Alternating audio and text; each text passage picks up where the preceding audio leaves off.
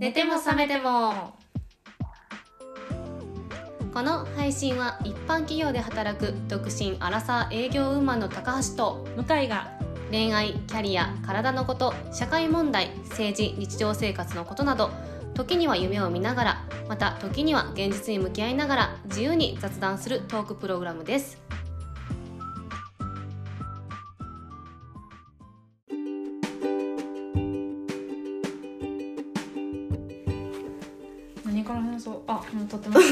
ますごめんなさい値段しようかな。お疲れ様お疲れ様です。久しぶりです。久しぶりです1ヶ月ぶりかな。そうなんですよね。最近ちょっと更新が1ヶ月以上空いてしまってて収録もその間全然できてなくて、うんまあお互い忙しかったりいろいろあったんですけど高橋さんは出張もありましたよね。そうですね。カナダに1週間ねそうそれもあってでその前後で結構向井の方はメンタルが仕事が忙しすぎてちょっと実は病院に行ったりとかしてました、うんその話もね。その話も今日はちょっとしようかなと思ってうんて、うん。まあみんな働きすぎはやっぱ良くないね。って話になるかな。と そうやね。思いますし、ね。まあ、仕事量がっていうよりもなんか自分が気づいた、あこれが社会人ととしてうん。これが一番私的にはなんかしんどいんやなみたいうん。なただ仕事の量が多いだけじゃなくてそこはあんまり逆に問題じゃないけど、うん。そこ以外で要因しんどくなってしまって病院に行かなきゃいけなくなるっていう要因があるなっていうのに気づいたので、それについてもお話ししたいのとうん。あとはその今はだいぶ元気になってきたんですけど、うん。その間どういうプロセスがあって今回復に向かってるかみたいなこともちょっとお話しして共有できたらなと思っています。うんうん。いいのでいいのではというか聞きたいですね。私もちょっとあんまりその間その出張に行ってたりとかしたんであなんかあんまりそのプロセスがよく分からずじまい。1か月なんか23週間ぐらい会ってなかったよな。そうですね。なんか人知れずというかまああのひっそりと自分の家に隠れてたみたいな 感じですね。なるほどね。まあそういうこともあってなかなか取れなかった。そうなんですよ。申し訳ないですが、オープニングをね新しくしたことに触れましょう。そうオープニングを。つい今さっきですけど新しいのに変えてみたんでちょっと気づくかな。でしょう。あでもいつもより明るく。確かに。ねなりました。もう聞くに耐えないってことになって今までのやつが。なぜ聞くに耐えないのかよくわかんないんですけど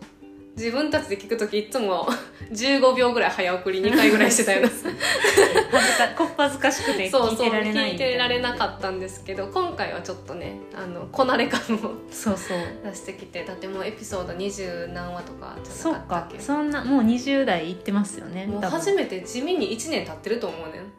そうか。だって11月に始めたんちゃうあそうか。じゃあ1年だ1歳ですね。れ1歳ですね。そうか。ということで新しいオープニングになったので それもちょっと聞いていただいて。ね、うん。ちょっとうるさかったりとか どこに寝ても要素があんねんとかがあれば 元気すぎて。ね。前の方が良かったら戻しますね、うん。前のデータも残ってるんで。確かにいただければ全然。はい。そうですね。じおゃあ。待ちしてます。ねはい。まあちょっと久々の寝ても覚めてもですが、はい。ちょっと向井さんのお話からそうですね。行きましょうか。お願いします。はいお願いします。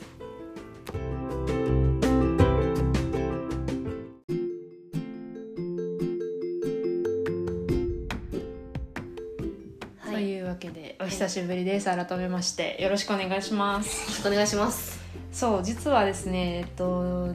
10月の末ぐらいから体調を崩しましてで体調不良というかあの病院に行くことになったんですけどでどういうまあ結論から言うと、うん。適応障害っていうことで、まあ、心療内科でそういうふうに診断をしてもらいまして適応障害ってそもそも何なんやろうっていう人が多いかなって思うんですけど、よくでも最近よく芸能人の人とかで不安障害とか、うん。適応障害パニック障害とかってまあたちょくちょく聞き聞いたことはあるかなっていう感じやと思うんですよね。でもなんかあんまりそのカテゴリーがよく分かってない。そのパニック障害の人とかも周りに見たことあるし、あるけどその適応障害が総称ではないの？そのパニック障害とかなんかいろいろあるけど。そうなんかな。なんか私ももちろんプロではないので なんかあんまりその自分の知識持ってる知識でそれぞれの病気の説明とかはできないんですけどただなんかうつの一歩手前って言われてる段階が、まあ、適応障害っていうふうに私はお医者さんから説明を受けました。でどういう症状があるんですかっていうことなんですけど例えば、えっと、電車に乗ってるとすごい心拍数が上がるとか、ううんん、あとは仕事のことを考えたり仕事のことを話すと涙が出るとか、あとは、うん、夜眠れないとかうん。は結構まあみんなにああるかなと思うんですけど最初の方がずっと睡眠不足がやっぱり主な症状としてあって。で睡眠不足になるとやっぱ体力がどんどんなくなっていくじゃないですか、うん。元気も出にくくなるし頭もあんまり動かなくなるし。でもそのそれでもそのただの睡眠不足っていう風に思って仕事をし続けたりするとどんどんそこから体がやっぱりおかしくなっていくんですよね。で仕事がやっぱり辛いし脳は休まらないし頭が限界を超えるとストレスをこれ以上対処できないっていう風に脳がなってしまってキャパオーバーになると体にいろんな症状が現れるというか、うん。でご飯食べられなくなったりとかう、ん。帰り道にそういう宙に浮いてる感覚になってふわふわするとか、うん。あとはその密室？電車とかエレベーターとかに乗るとそのもしここで出られなくなったらどうしようみたいな気持ちになってパニックを起こしそうになるとか、うんそういう症状が続いてこれはちょっとさすがにやばそうということで病院に行って、まあ、適応障害という診断をそれでもらいました。でえっと今日は、まあ、そこに至った経緯とかあと自分の中の気づきとかどういうふうに今結構元気になったんで回復してきたっていうのをちょっとシェアしつつなんかみんなにも警鐘を鳴らすじゃないけど、うん。ためになればいいかなと思っております。はい。まあ高橋さんはちょうど出張行ってはったタイミングに私は体調をですねググッと崩しまして、うん。でなんか発端は多分うーんまあいろいろ立て込んでたっていうのがあって、うん。仕事がパラレルで何何案件かこう、うん。同時並行でプロジェクトをしてたりとかしてで私たちの仕事って結構カスタマーサービスが大事というか、お客さんそうですね。まあ、取引先がいるし、うん。彼らに迷惑をかけるっていうのは一番良くないから、そこのせ会社の代表として取引先の人たちをハンドルしていかなきゃいけない、ただ物事の決定権が全て自分にあるわけじゃないから、上の人に承認を得たりとか、まあ、工場の人とやり取りをし,、しながらちょっとずつこう、うん会社と取引先の間にそれこそ立ってうん。うんちょっとずつちっちゃな一歩を積み重ねて前に進んでいくじゃないですか、もうプロジェクトが。結構長期間一つのたった一つのことを終えるにもな数週間とかかかったりするしそれこそ私たちは国際的な取引先の人もいるから、時差もあったりとかして、なかなかこう同じ時間帯でやり取りをできるっていうこともないから。私の担当地域やとヨーロッパになるのでそのこっちの夜の時間が向こうのアクティブな時間で、でまあ夜でも関係なく向こうからチャットが入ってきたりとか、メールじゃなくてチャットやとこう、うん。携帯がバイブレーションして、うんこう見てしまいやすいというか、うんうん。返信してしまいやすいとかいうのもああるし。で、まあ、そういう、まあ、時間外労働とかいうのもありますしあと何よりしんどかったのがやっぱ出社？うん。出社制度がコロナ明けというか5月ぐらいからね。からそう、ん。出社制度が戻ってきたんですけどわ我々の会社は。まあなんて言うんですかね。そのやっぱ夜夜まで対応した後にうん。朝通常通り出社しようと思うと結構早起きしてうん。準備して通勤しなきゃいけないじゃないですか。でまあルールやからっていう一言でなんとか自分を納得させて出社してたんですけど、うん。やっぱり睡眠不足が続いてきてどうしてもしんどいってななってきてうん限界が来てしまったというかうんもともと結構私は寝たいタイプなんですよ、うんうんショートスリーパーとはもう程遠い人種なんで、寝なきゃや動けないっていうタイプの人やし、で低血圧？うん。だから毎回健康診断とか言ってもこう34回測り直されるみたいなタイプの人なんですよ。そういう女性多いと思うんですけど。うんだから朝しんどいただでさえ朝しんどいのに、うん。睡眠不足で夜12時ぐらいまでチャットが来てて見てしまってあそれでうわこんなこと言われちゃったとかメンタルも攻撃されながら翌朝フレッシュな朝を迎えるなんて無理でう、ん。あしんどいってなってでえーっとそうですね。っていうのが続いててまあでもこれはここ最近急激にあったっていうよりは、まあ、慢性的にこの職種についてから、まあ、うん。在宅期間を除けば普通にあったことなんですけど、そうね。ただ直近なんかそのどうまあ、家内の人間関係のドロドロさとか、うん。まあ、おっさん同士の醜い争いとか おっさんずラブの逆バージョン。それに巻き込まれていくのは現場の人間なのでその辺のやり取りにこうメンタルをぐざぐざやられたりとか、こう頑張って私はお客さんのために夜中まで全然対応するし全然そのお客さんから文句言われてもそれはうちの会社のができてないところがあるとか認めたりとかも全然できるし、うん。お客さんがどういう対応してても私はそんなにそれに左右はされないんですけど、うん。ただなんかそそこのケアをやってる現場の営業は私なんですけど、うん。そのやってることを同じチームの人間とか社内の人が認めてないみたいなうん。ことが何より辛いんですよね。うん。まあそのサクセスフルというかなところサクセスフルって言い方はよくないな。よくないけどやっぱりスムーズにいくとこといかへんとこあるもんな。そうのそうそう。担当業務でな。そうそうそうそう。スムーズにいってない局面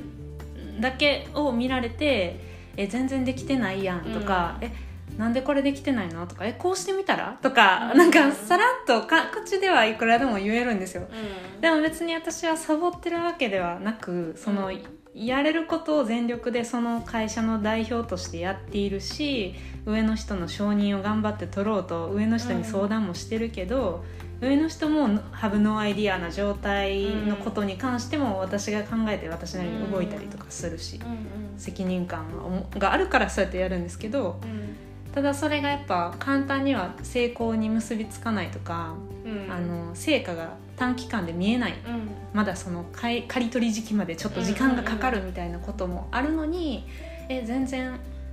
全然なんか動きないよねみたいな、うん。そのえもうやめた方がいいんじゃない？とか簡単に結構言われてしまう。うん。工場の人とかうん。上の人人とか、っていうのが何よりもやっぱりなんかそのやってるのに認められへんっていうのが私の性格的には結構つ、まあ。辛いというか、まあ、これ辛くない人辛辛くない人いないかなとは思うんですけど、うん。まあ、その辺がなんかやっぱマネー評価する評価者のマネージャーの人のうーんなんて言うんですかねそのうーん難しいけど、まあ、私がもし私がじゃあもしマネージャーの立場やったらこういう声かけをしてほしかったって思うのは、まあ、なかなか成果が出なくて大変だねみたいな。うん。大変やけど、でもよくやってるよねとか。うん。なんかこれ対応してくれてるの分かってるよぐらいの、うん。そのえ昨日も夜までやってたの知ってるよとか、うん。え夜までやってたのすごいなとかなんかそのなんて言うんですかそのねぎらいの言葉みたいなのがあれば、多分全然違ったと思うんですけど、まあ、そういうのがなくって「えなんでできてないの?」みたいな、なんか「えでもアメリカはうまくいってるけど」みたいなこととか、なんかそれって本当にアメリカの人たちと私が担当する人たちと全然同じ人じゃないし、まあ国の国民性とかもまた全然違うし、私が担当してる地域の人ってうん。ラテン系で。全然違うしでなんならその出張とかもそのアメリカチームは頻繁に行けるけどヨーロッパチームは全然出張行かせて簡単には行かしてもらえへんとか定例会とかもあるじゃないですか。アメリカやったら、うん。3ヶ月に1回は出張に行きますみたいな。それはその出張のタイミングでいろいろ情報を直接やり取り交換するのと何千キロも離れた国と国の間でメールで時差もありながらやり取りして情報を取るのでは全然違うわけですよ。求求めてる情報がストレートに返ってこなかったりも全然するし。で英語力もだってねセカンドサードランゲージ同士がしゃべるから意思疎通も結構やっぱ難しかったりもするんですね。だからなんかでもその辺のことをこう分かってもらえてないっていう事実が私を苦しめるみたいな、分かってもらってたらいいんですよ別になんか多分、そんなに私は辛くならなかったんですけどただなんか私はやれることを全力でやってるのにそれを上の人が見てもらえ見てくれてないとかあとなんか海外のその取引先のというかうちの社員寄りの契約社員の海外の人はうちの会社に一時期来日してこう一緒に戦略会議みたいなのを開いたことがあった時に結構ヨーロッパの地域私が担当する地域の課題みたいなことでまあ話題になったというか、うん、結構ディスカッションするタイミングがあって彼もヨーロッパの人やし、まあ、ヨーロッパのビジネスのことをよく分かってるから熱くこうアドバイスをしようとしてくれるのはありがたいんですけどでも結構会社全体の課題についてなんか私が矢面に立ったシーンがいくつかあってでもその場面で会社のディシジョンメーカーである立場の人たちは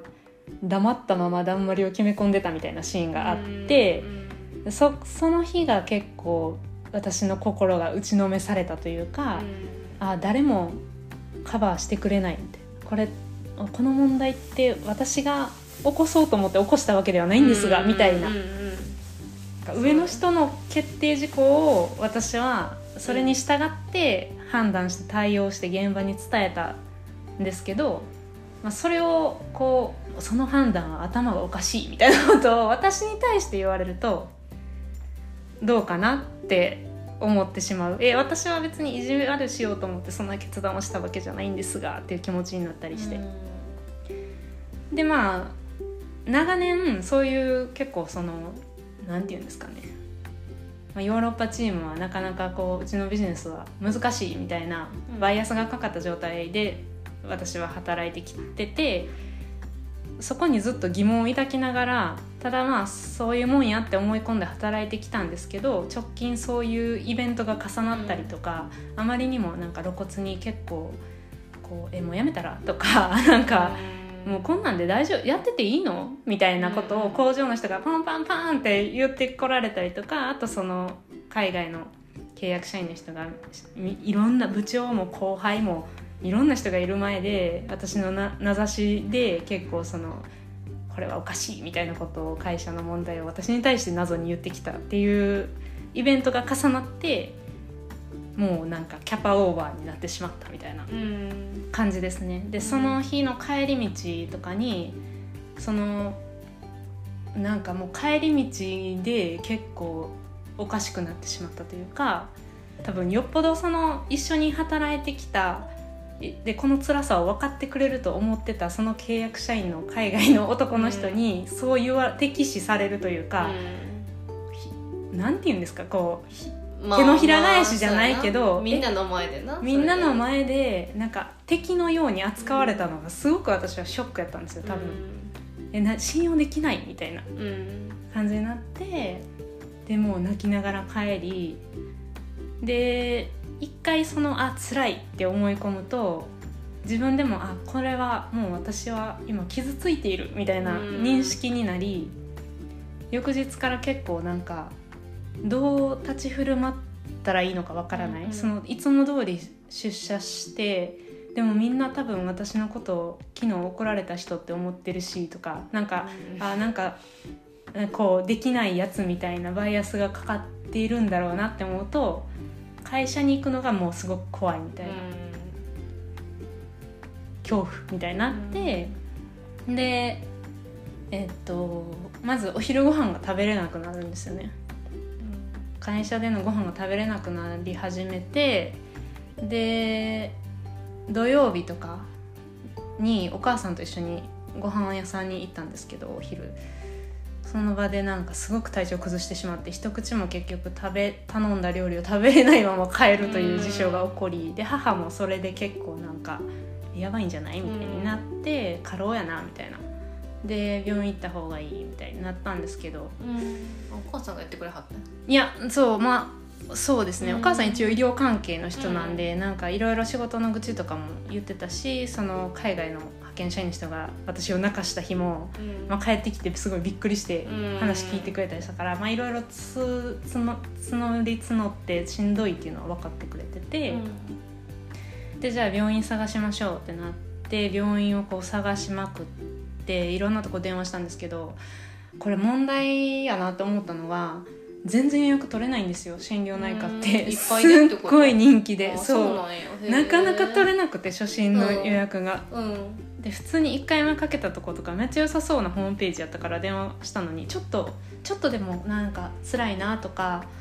寝不足が続いてるとかあったら電話くださいみたいな書いてあったから電話したのに、1か月後が最初ですみたいな。1か月後が一番早くて取れますみたいな。そんなに予約がそう。埋まってそう。なったらもう自殺してしまうわみたいな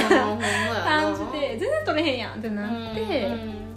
そうなんですよ。でまあいちょいろんなとこ電話かけて結局一番最短で1週間後に取れますみたいなところを見つけて、まあ、そこに行くことになったんですけど。うんうん。そうそう。でなんか会社にはその間もまあ通ってはいたんですけどでどうしてもお昼ご飯が食べられないってなってなんかそれが悲しいって今度はなってきて、うん。なんか自分今までの自分は普通にご飯食べれてたのに、なんかこのご飯食べるとうえってなる感じとかがもう自分の体じゃないみたいになって、自分が自分じゃないって壊れていっているという感覚に陥って、まあ、ちょっとそれもパニックになっちゃうみたいな、えどうしどうしようみたいなこのまま食べれへんかったらどうしようとか、えこのままこの会社のフロアで吐き吐いちゃったらどうしようとか。その不安がブワーって募ってまたパニックを起こしそうになってああかんわと思ってで結局もう限界を迎えて早退することになって10月末のある日。で早退しようと思ってそのまず先輩社員に「ちょっと体調がやっぱ良くない、お昼食べれないんで今日早退します」っていうチャットを社内ですけどね社内にいるんですけど、口では言えへんからうん。ってやって送ったらなんかちょっと個室でというか給湯室でちょっと喋ろうって言ってくれはって、で先輩と給湯室でちょっとしんどいみたいな、うん。どうみたいうんな話をしてて、いやもうご飯食べれなくてみたいな。しんどいんですみたいな話をもうな泣きながらしてってそしたらなんかそのちょうどその時高橋さんもカナダにうん。いていらっしゃった日なんですけど、後ろに自販機があるじゃないですか、うん。給湯室の中に、うん。こうシンクとた、うんそれの反対側に反対側？向かい側。向かい側に自販機があるじゃないですか。で私はシンクの方を向いてスープを捨てながら「うん。えもうしんどいんです」みたいな話をしてて、まあ、自販機のところでその時誰かが、まあ、ジュース買ってんなとは思ったんですけど、うん。まあ、顔見てへんしと思って、でふって振り返ったらそれが取締役の人やったんですよ、で取締役のおじさんやってその人がすごいびっくりして「どう何があったんや」みたいな、なんで泣いてんねんみたいになってもうなんか私は結構そういう時なんていうんですか包み隠さずというか、でもこれがしんどくてみたいな言ってしまって、そしたらもうなんか体調が一番なんやからもう帰り今日はみたいな、でもしんどかったら無理して会社なんか来んでみたいな言ってくれは在宅勤務あかんのに。そう在宅勤務。そう会社のルールに従って出社した結果明なんやけどなんですけどって思いながら、うんまあ、でもなんかそのしゅ、まあ、私がその時にいや在宅ほんまはしたい。夜まで対応して寝不足が続いてて昨日も出社ちょっと時間遅らせてくださいって上司に連絡したらなんか寝たいから在宅は一般的なことでは通用しませんみたいなことをいチャットで言われてもうそれがまた悲しかったんですみたいな。私は夜までやってるっていう事実をまずはあのえこんなに遅くまでやってんにありがとうとかいう枕言葉があればそのなんか全然違うのにえ寝たいから在宅したいは通用しませんみたいな一言で切り捨てられてしまったっていうのがすごい悲しかったんですみたいなことをその時確か言ったんですよね、うん。取締役の人に。そしたら「もう在宅したらええ」みたいな感じで。お前が言うなって感じやけど。ルール決めてんのお前やろって感じやけど、うんでそのなんかまあそういうこともあり、うん。でまあ結局その日は在宅してでその取締役の人は私に「えもう僕が今から君の上司に話してあげようか」って言ってくれはったんですけど「いやいいですいいです」って言ってこれはもう自分でなんとかあの考えていかなあかんことやしって言ったんですけど。あそうか。ほなまた何か困ったことがあったら電話でもいいし言ってなみたいな感じで去っていかはったんですけど。ただその後光の速さでその人はすぐ私の上司に 言いに行ってくれはったらしくて。で結局上司にもその日中に話が行き「えあいつそんなに向井そんなにしんどかったん？へえ」みたいになりうん「えそんなにしんどいやったらちょっと一回在宅していもらえますか」みたいな。お前らが言うなやねんけど。そうそう。それで在宅生活が始まり、まあまあよかったね。いやでもそれがほんまに良かったですね。でもすぐ在宅できたのは、まあ、すぐじゃなかった。しんどくなってしばらく経ってからですけど、在宅できたのが救いで。で病院にも1週間在宅した後病院に行ってで病院でいろいろ話したら、まあ、その症状は適応障害ですねみたいなことになり。うん。で抗うつ剤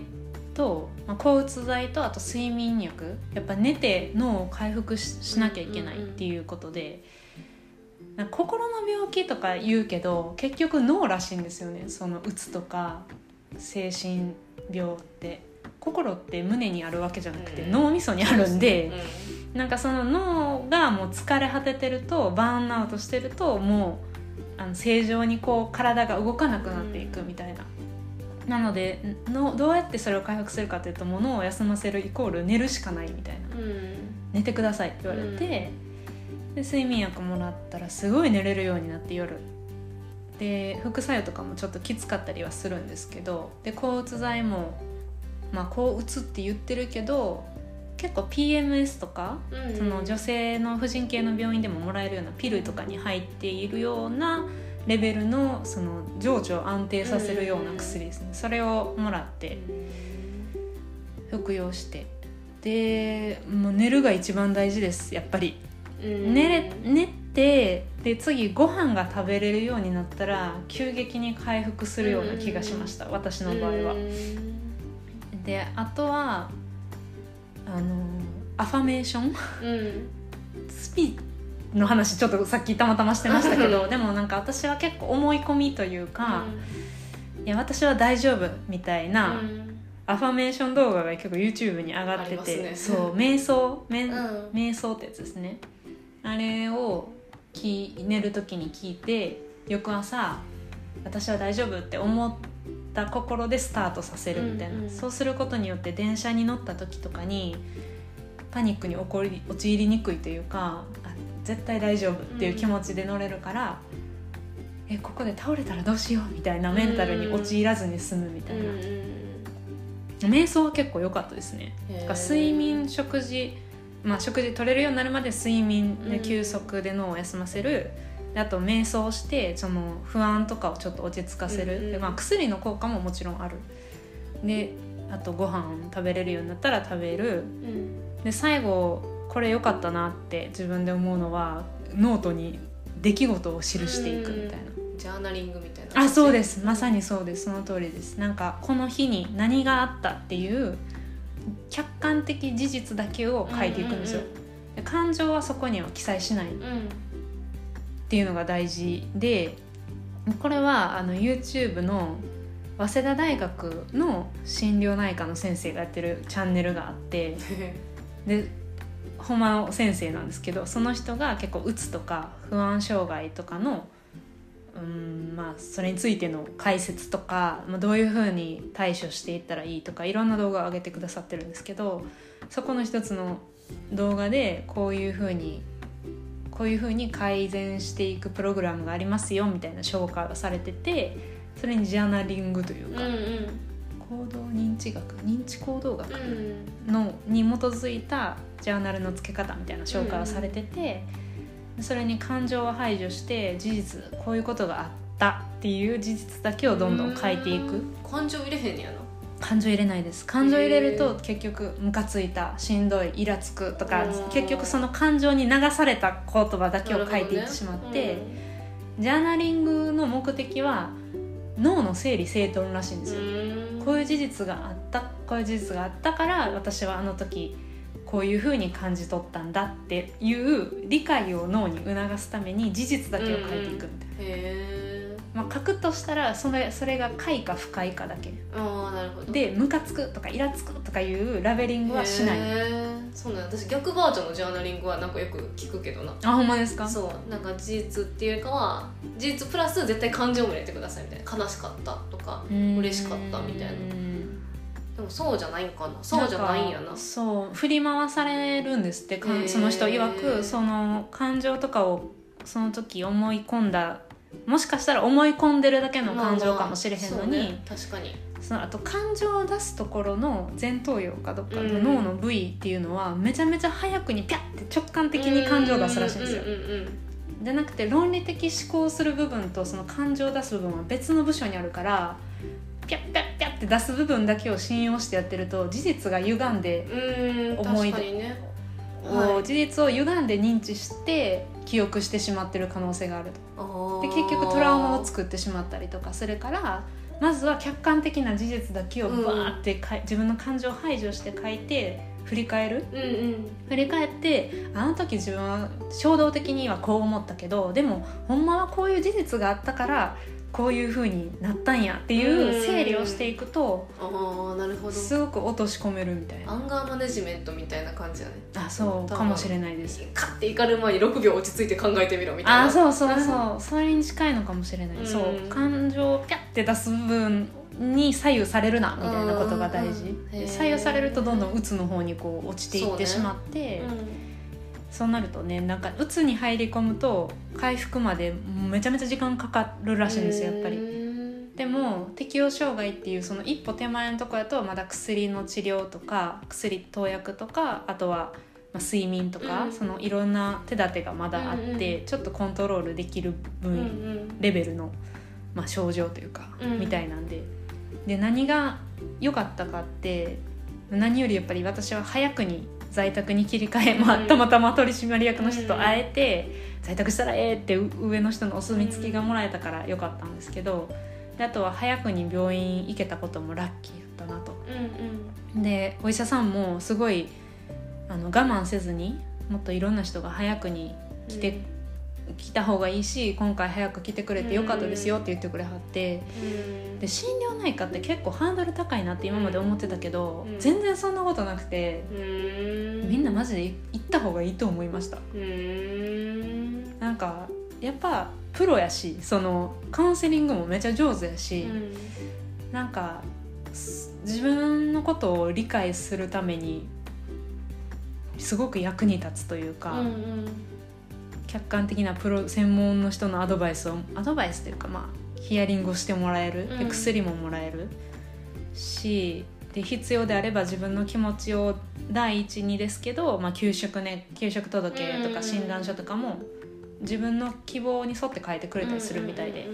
私は給食とかは全然考えてなかったんで何もしてないですけど、うん。お医者さん結構合う合わないあるっていうしなんか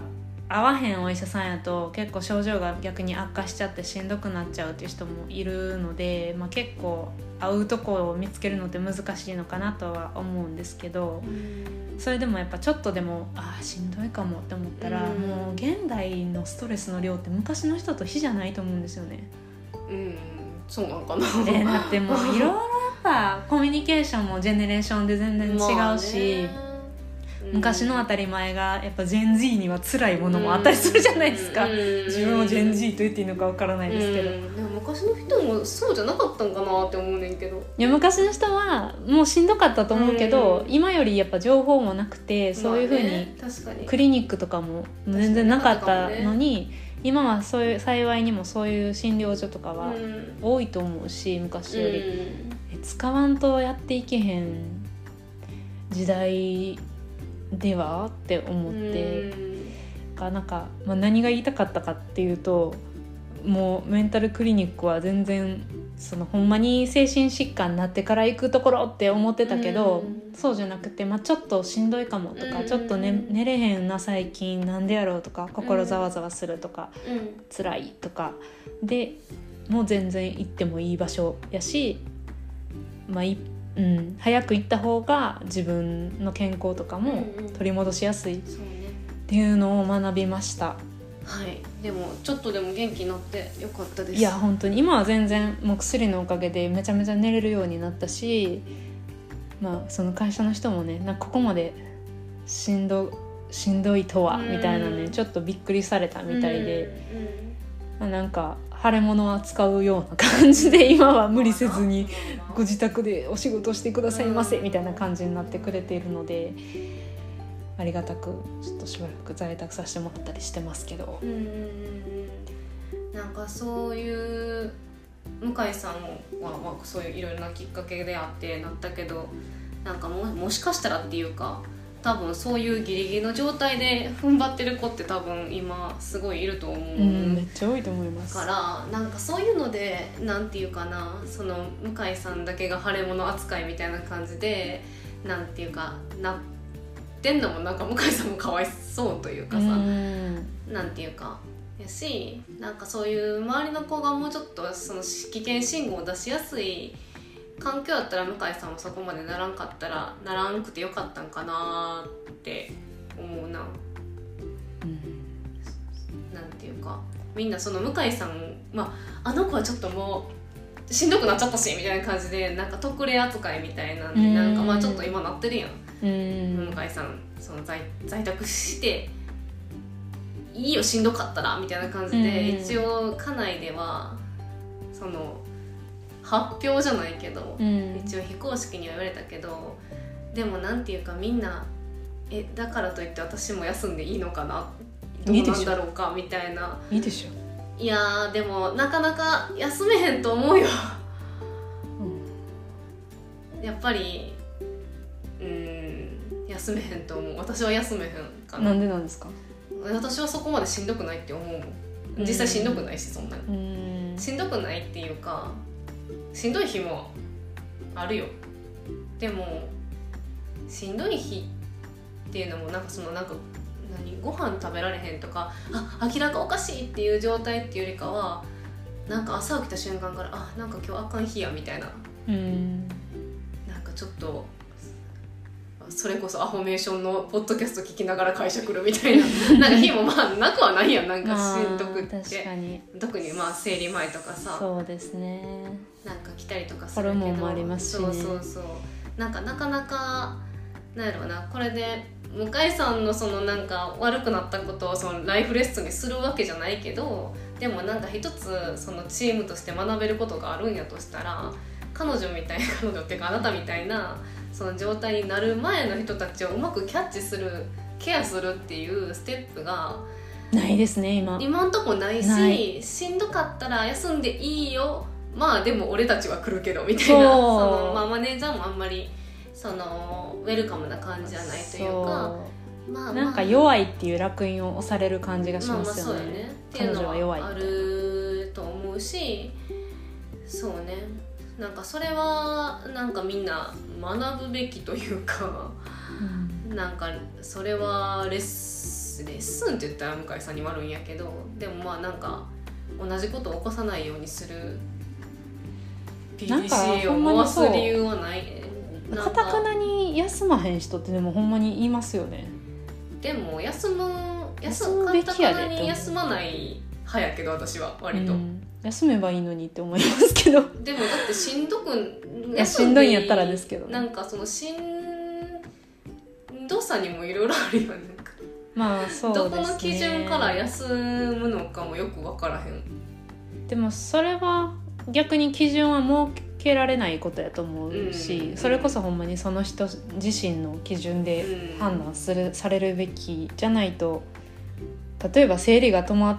てますか？生理止まってませんか、うん。いや生理はまだ来てます。じゃあ休むべきじゃないですねみたいな基準を設けられると困るじゃないですか。うん。なんか生理は来てるけどでもなんかうん。でもなんかすごいしん。しんどいし、いつもよりなんかちょっと今日は全然気分が沈んで食欲もないしうん。休みたいっていう気持ちがあるんですけどっていうレベルでもっていうかいちいちそんな申告しなくてもうん。しんどいっていうことを素直に言って休める環境でないとあかんのちゃうのって私は思ったりする。うん。なんかまあそこが多分世代の差なんか分からへんけど、まあ、私はちょっとその Z 世代でもないしその24時間働けますか世代でもないし、まあ、その間っちゃ間やけどでもなんかその仕事をしてしんどいのは当たり前じゃないけど、うん。そのしんどさを乗り越えて成長していくんでしょうの世代にまみれてその7年間社会人やってきたからなんかやっぱりその別に人が休むこととかは全然その人の基準がさしんどさのキャパシティってあると思うから全然 あいつまたサボってるわとか全然思わへんねんけどでもなんかやっぱり自分がその休んで休んでいいのかしらみたいなそのなんか有給取りたくないとかそういう意味じゃないんやけどでもやっぱりなんかしそのしんどさをを許容するというかなんていうかしんどさもうーんなんて言ったらいいのかな。なんかしんみんなしんどいねんてって言われたらそうよねー みたいななんかなんか気持ちになっちゃうというか、うん確かに。まあその感覚も分かります。うん。ただまあその、まあ、人によっては仕事量がで潰れる人もいると思うけど私のケースやと仕事量でしんどいっていうよりもやってる必要を求められてることは全部やってるしやり続けてることがでも全然分かってもらえてないということがストレスやったので。まあ、そこはやっぱマネージャーの人の力量なんかなと思ったりはしました、うんで逆にその認めてもらえてたら別に私潰れてなかったと思うし体調不良もなかったし夜も寝れてたかなと思うんですけど、まあ、働いてんのに馬車馬のように働いてんのに一切飴をくれないみたいな無知しかくれないやったら、うんそれは馬も頭うんおかしくなりますって話で。なんかそれをこう働くことはしんどいことやからっていうのは、まあ、今回のケースでは違うんかなって思って、うんその仕事量が多くてしんどいっていうのは確かに働いてたら誰もが感じることやと思うんですけどね仕事内容がしんどいってことやろ多分。内容っていうかさそのうん。仕事の接触もだってそうやん。にリワードがないっていうことですね。ひょまあなんか結局何のためにじゃあ働いてんのって。だって仕事ってありがとうって言ってもらうとか、なんか自分が社会に貢献してるってやりがいってそこじゃないですか、だから人ってまあそれはお金のためにとかももちろんあるけどそれだけじゃやっていけへんくてお金のためだけじゃやっていけへんからみんなやりがいっていうのを見つけてやっていくわけだと思うんですけど、うん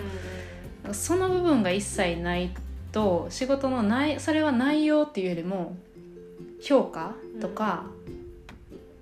やと思う。なんか評価がないっていうことが結局誰のために何のためにうん。働いてるか分からへん。でやりがいが見つからへん。ってなって精神病んでいくのはし自然なことやと思うんですよね、うん。誰みんなそうなると思うんですけどね。うん。まあね確かに。思い返すとそうかもね。私はなんか割とうーん。まあ、担当地域も違うからうん比較は簡単にはできないと思うんですけど。私は割とリワードをちゃんともらえてきたからなしんどいくっても、認めてもらえてるのはありますよね。うん。ある程度。それはあると思う。確かに。社歴もあるし信頼もされてるしみたいまあまあ社歴だけと思うけど。まあまあその担当地域とかやってる仕事の内容とかもさな違いますね。違うしそれをなかなかみんなが理解しようとしないというかみんなが多分うんなんか部長とかもよく「俺の時はしんどかった」とか言うけど結局みんな多分認めたくないというか自分の方がしんどかった自分の方が辛かったっていうのが多分あって簡単に自分より自分から見て自分よりしんどくないやろ自分の時代に比べたらって思ってる人がしんどくなった時にそれを許容できないというかん。そうですね。え俺の時はもっと辛かってんでっていう言葉が出るっていうのはやっぱりなかなかその多分そのマネージャーの人にしろ他の人たち他の世代の人たちにしろみんな多分心のどこかでキャパシティっていうか人のしんどさのキャパシティが違うっていうのはみんな多分分かってると思うねん。でもやっぱり自分が報われへんかったこととか自分はもっと辛い思いしたのにっていう気持ちばっかりがその自分の心の中にまとわりついてきてだから自分より自分の時代よりそんなに辛くないうん。であろう向井がしんどいって言ってるなんて根性足りひんなって思うことで自分を癒してるというかいやめっちゃそうやと思なんやろなとは思うしないんかそう思うとなんていうかその人たちのなんていうか結局じゃあ今じゃあみんなおおのおのしんどいキャパシティあると思うしリミテーション違うと思うし休んでいいよって今制度上なってるけどでも結局それを使って誰かが休んだとしたら多分マネージャーの人たちの世代なの心の中にはああこんぐらいで休んじゃうんだみたいな気持ちは多分残ると思うんだよね、だから結局なんかそこら辺をそのマネージャーの人たちのそういう気持ちがどうやったら報われるというか癒されるのかっていうのがなんかうーん根本的な解決法なんかなとは思うけどな。結局なんかそのみんなそれぞれ違うでっていうことをみんなどこまで理解できるかな気がする。うん、うん、確かに。し、まあ、マネージャーの人たちはマネージャーの人たちですごい忙しいマネージャーもいるやん。うんめっちゃ暇そうなマネージャー暇そうなマネージャーもいるけどあの暇そうなマネージャーちょっと暇そうなマネージャーめちゃくちゃ忙しいマネージャーぐらいいるけど、うん。その人たちはもう寝不足なんかもしれへんね暇やのに？いや上の人たちは知らんけど 上の人たちはめっちゃ寝てると思うけどおじいちゃんやからそうだから結局みんなのちょっとバランスをその一人の人がしんどくなったから一人の人この子が特例なんや腫れ物なんやってするよりかはチーム全体がそれをケアできる状態じゃなかった理由って何なんですかっていうところをなんかもうちょっと見直さないといけないなって思うしそれは私の反省点でもあるなと思うその同じチーム内の人間として。やっぱり私が「えそんなんや休めへんし」とかって言ってるから多分みんな休みづらいややと思そうですよ上の人がもっと なんか変わろう制度変えたいって思う本気で思ってはんやったらなんか一緒になって連帯して動かんと絶対うまくいかないと思うんですけどね。うんが在しんどくなったら在宅してもいいですよっていう特例が今出てるんやったらいかにそれをうまく活用するかやと思うんですよね。実態としてこれぐらい需要があるっていうのをやっぱ見せ示していかんといつまでたっても体調不診断書が出てる何々さんと何々さんは使いやすいけどみたいな。うん。他の人はなんか診断書まだ持ってないからうん。出社するしかないみたいな状況が変わらへん気がするし。うん。下の子も上の人が休んでへんと休みにくいのはあると思うし。まあね。私もだからギリギリまで出社してましたけど。うんまあそれで体調壊したら元も子もないですしね。まああななんしんどくなかったら休む。うん、しんどくなったら休んだらいいって私はみんなに言うためにあえてめっちゃ休んでますけど。下の子も無理せず休めよっていうのを伝えようと思って思う存分この機会に体を回復しようって休んでますけど。うんうんうん。無理して働きすぎは働きすぎ別に働きすぎたと思ってないんですけど、うん、全然普通の量働いてるだけなんですけどでもおかしいと思うこととか不満に思うこととかなんでこんなにやってんのになんで評価してくれへんのよって思う理不尽なこととかはどんどん訴えていかなあかんなと改めて思いました。私はなんかそれを、うん、そういうもんなんかなとか先輩は黙って我慢してるし私も我慢我慢しなあかんって思ったから多分心が壊れてし心というか脳みそが壊れてしまったんやなと思うんですけどやっぱおかしいって思うことは言っていくことで変えれたりとか次の世代の人にどういう状況で引き渡せるかって変わってくると思うんで、うん、なんか戦おうってすごい思いました。自分のためだけじゃなくて次の世代の人のためにもなんか言っていかなあかんなと思いました。うん。めっちゃいけずなこと言っていい？いいけずなことっていうかちょっとふと思ったことなんやけどその向井さんの一見じゃなくって前からちょこちょこ思ってたことなんやけど、なんか人によってそのしんどさのキャパシティってあるっていう話をさっきからずっとしてるやん、うん。リミテーションやっぱ違うと思うし100でしんどくなる人もいるし1000までいかなしんどくない人もいるわけやん。うん。で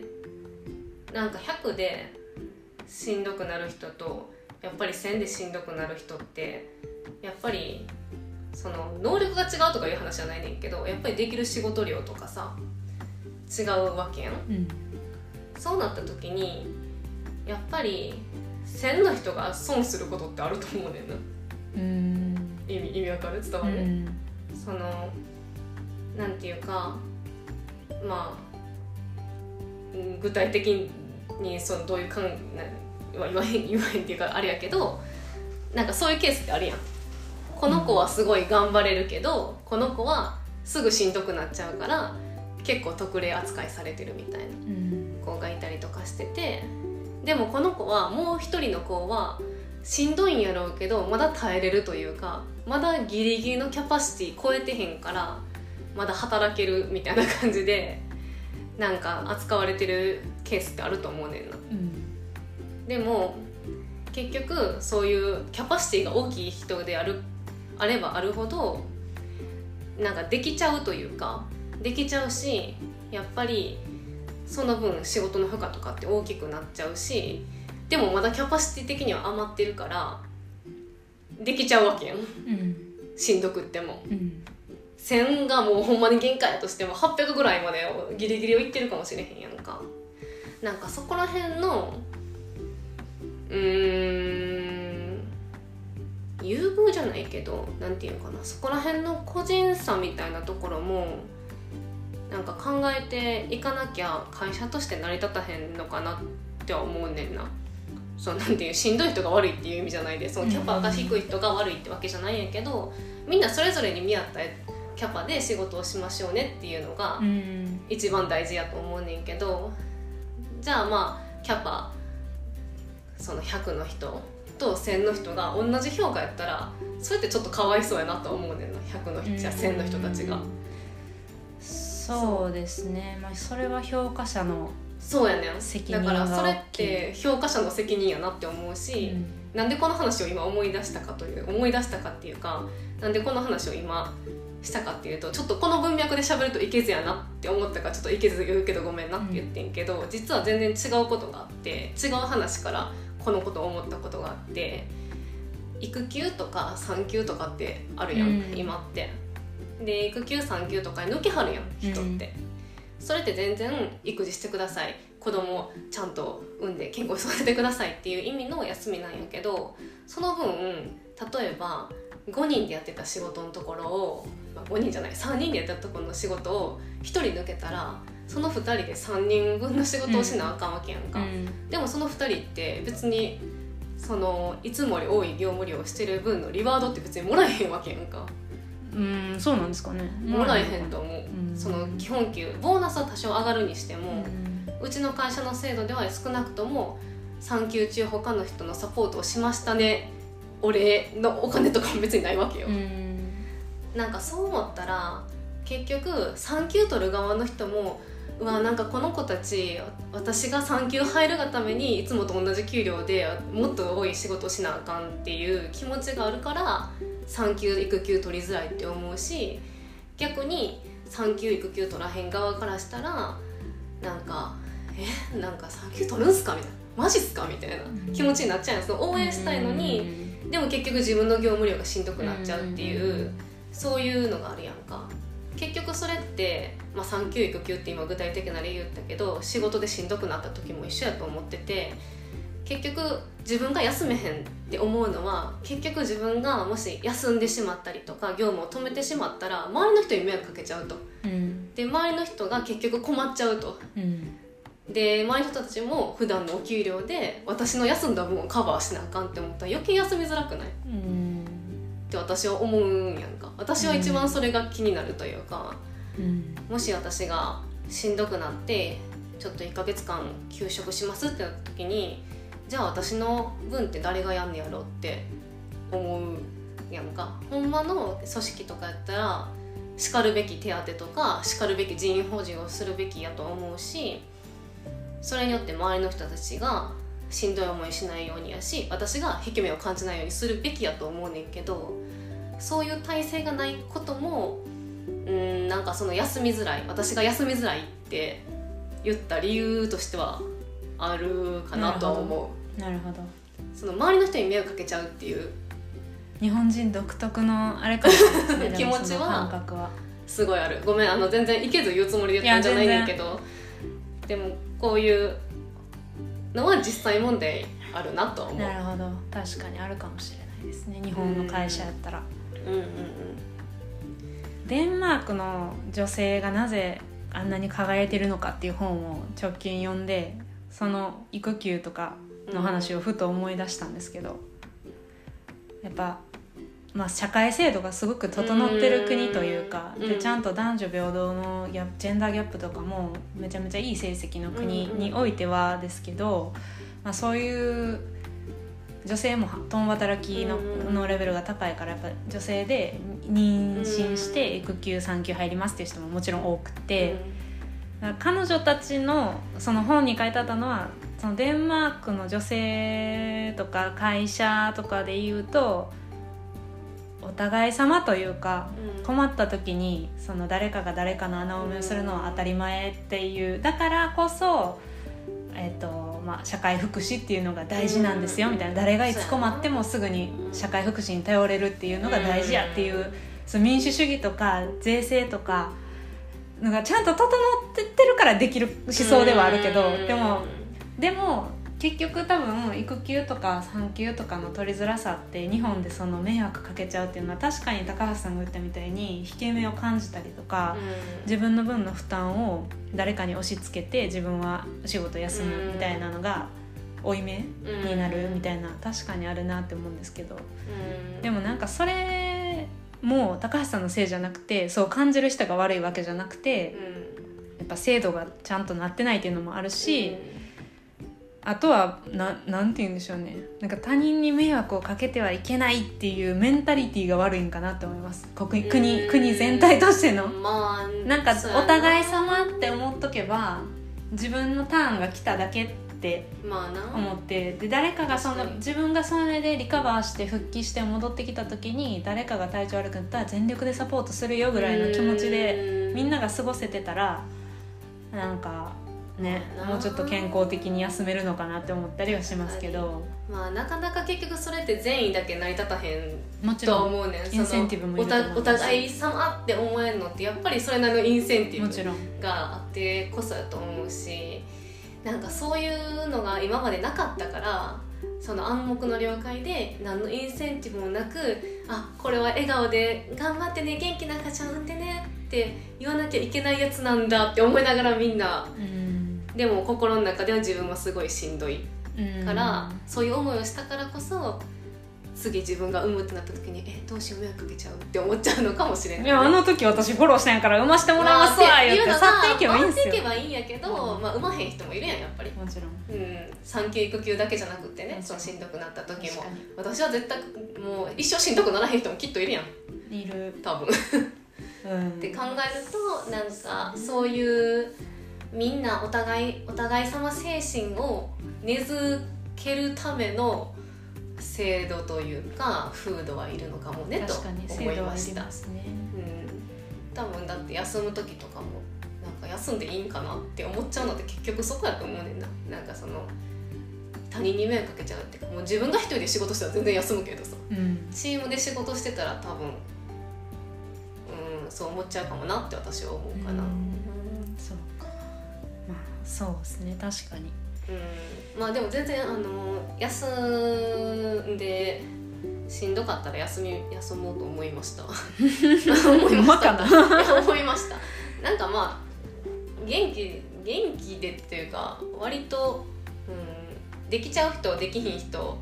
とかまあできるできひんあるにしてもシチュエーション人によって違うからさやっぱり仕事の感じ方とか捉え方とかも。まあ、状況も違いますしね、うん。それその当事者当事者で見てる景色は全然違うから。傍から見たら何がそんなしんどいの？って思ってもその人には分からへん。もちろんもちろん。当事者にはすごく辛い理由とかがあるからうん。キャパシティって一般的に測れるものでもないんですけどね。他人と比較できるものでもないのかもしれないなとは思いますが。うん。そうですね。まあまあそこら辺のなんか理解というかなんていうかまあこいつはだいこんだけしんどくさせても大丈夫やろって思うことはちょっと間違ってると思うんやけど、まあ、それぞれのそのヒアリングというか、まあ別に職場だけじゃなくてもね友達関係とかでもどんぐらいまで行ったらしんどいのかこういう状況に陥ったら彼女はしんどいんだ彼はしんどいんだっていうのは分かっておくべきかもしれないね。そうですね。うダイバーシティを目指すならそういうとこもん、そうですね。ケアすることは増えますよね。いや本当に。Z 世代弱とかじゃなくってさ。ほんまに。時代が違うからねうん。私の人とは。まあまあそう自分たちが頑張ってきたことはねそれはもう全然否定しないし素晴らしいことやと思うけど、まあ嫌な思いした分 後の世代は楽させてほ楽させてもっといい社会にできたらいいですね。いや本当に。はというとこで。ちょうど1時間ぐらいいい時間になったので一旦い、そうですね。今回はこれで終わりにしたいと思います、はい、ありがとうございありがとうごます ざいます。ありがとうございます。でありがとうございます。も本当に元気になって、多分まだ全開ではないと思うけど、元気になってよかったありです。がとうございます元気になってきたの来たし、はい。まあ、まあ回復完全回復したいと思います。無理せずに。はい。じゃあこれで。これではい。また次回。エンディングはいつもと一緒です。はい、じゃあお疲れお様です。疲れ様です。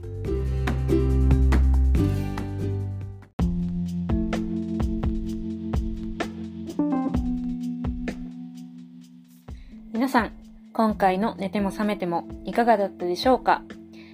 感想やご意見お待ちしておりますそれではまた次回お会いしましょ